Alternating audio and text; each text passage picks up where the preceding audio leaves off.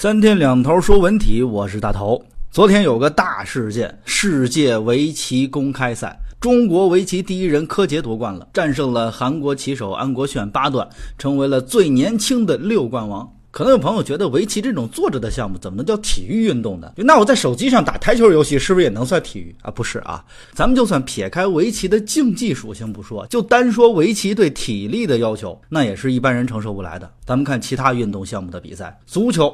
九十分钟，那就算篮球好吧，打高兴了能打俩小时，算多了吧？那围棋呢？至少几个小时，甚至十几个小时，所以没有强健的体力，当不了好的围棋运动员。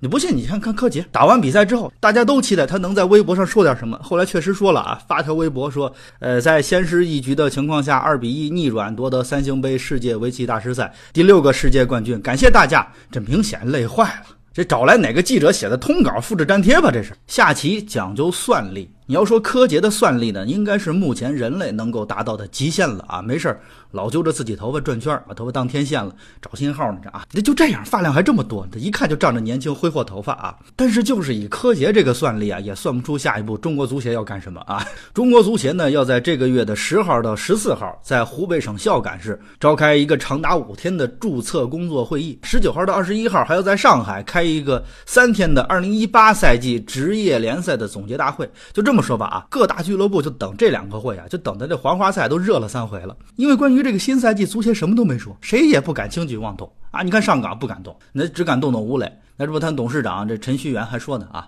全力支持吴磊去欧洲五大联赛踢球。其实我觉得呀，咱也不用动不动就五大联赛起步，对吧？你看人家日本、韩国球员比你吴磊也不差，都是先在欧洲二级联赛做跳板的。啊，当然，中国队确实需要一个球星站出来了。你看啊，有个阿根廷媒体的消息就说，明年三月的下旬，阿根廷要跟中国打一场热身赛，而且那时候梅西也要正式回归阿根廷，多可怕！中国队和阿根廷队在一九八四年的尼赫鲁金杯赛踢过，而且中国队呢，当时还凭借赵达玉的进球一比零取胜了，而且中阿两队历史上只交锋过这一回。所以啊，中国队一直保持着对阿根廷全胜的记录。阿根廷报仇雪恨的机会来了啊！